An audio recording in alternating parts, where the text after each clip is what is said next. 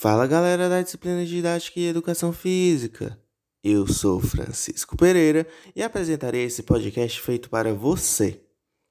Esse é o segundo podcast do Jornástica, o jornal da didática. E estamos hoje com ele, o professor Felipe Nel dos Santos. Tem licenciatura em Educação Física pela Universidade Federal do Ceará, especialização em Educação Física Escolar pela Universidade Estadual do Ceará e especialização em Gestão Escolar pela Faculdade Única de Itapinga, Instituto Prominas.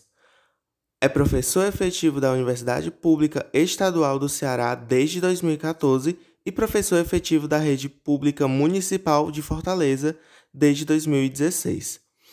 Agradeço, professor, pela disponibilidade em participar do nosso podcast. O tema de hoje seria a prática pedagógica e a didática de professores e professoras que lecionam em escolas. Vamos para a primeira pergunta, professor. Quais são os aspectos da didática dos princípios curriculares e das proposições teórico-metodológicas da educação física mais ou menos relevantes para ensinar?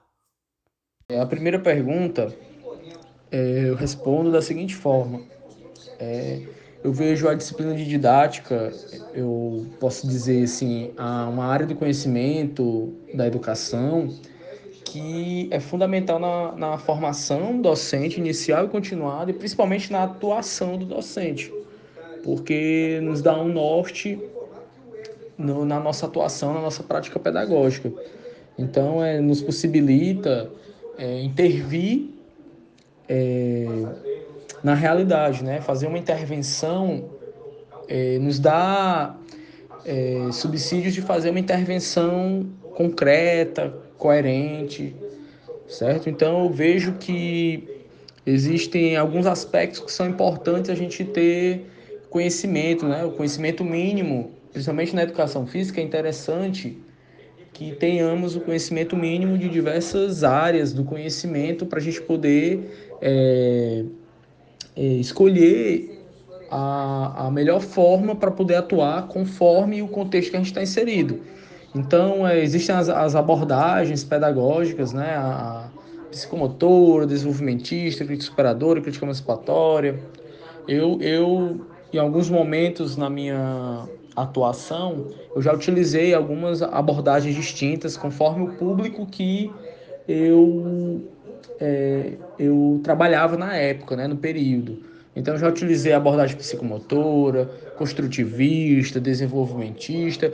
É, sempre são, são abordagens que a gente sempre está buscando mesclá-las, né?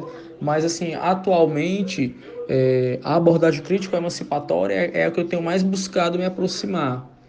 A crítica superadora também mas é, já tive também, já trabalhei também com abordagem da saúde também, mas assim, é, não vou dizer qual abordagem deve seguir, mas o, o básico de cada abordagem, de princípios também, assim, os princípios que eu, que eu costumo utilizar é, são, são os princípios que princípios de inclusão, de diversidade, é, de, de cidadania também.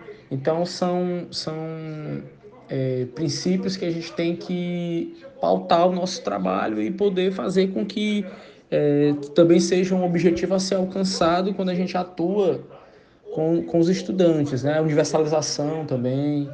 É, eu costumo abordar muito a falando em universalização, né, as diferentes práticas corporais, né, que eu acho importante os alunos terem é, esse conhecimento né, de diferentes práticas, é, a diversidade também, a inclusão, como eu falei anteriormente, e a, atualmente é, fa fazer com que esses conhecimentos, essas manifestações corporais, culturais, elas possam, é, os alunos possam perceber, os alunos e as alunas possam perceber que fazem parte da sociedade, e que também é, existem é, temáticas contemporâneas, temáticas atuais da sociedade que também é, é fazem parte dos esportes. Então, é, eu costumo, atualmente, eu estou indo por, por essa perspectiva histórico-crítica, uma abordagem crítico-emancipatória, mas não que seja a melhor para se utilizar. Existem outras também, mas depende muito do objetivo, do que você deseja para seu, seu, seus estudantes, seus estudantes, e também é, o público que você tem, né, que você atua. Então a minha, minha abordagem é essa abordagem crítica, né, voltado para a problematização. Para a segunda pergunta, temos: levando em consideração o contexto remoto de ensino, como essa adaptação à pandemia interferiu e interfere nos princípios curriculares, os objetivos, os conteúdos, as estratégias de avaliação de suas aulas? Quanto à segunda questão sobre o ensino remoto, né, o contexto do ensino remoto, com certeza esse contexto de pandemia interferiu muito nesses princípios, né, nos princípios curriculares, no, nos objetivos, nos conteúdos, nas estratégias e até mesmo a forma de como avaliar. Então, eu tive que me adaptar. No início foi muito complicado, né, a questão da do, do ensino remoto, o novo.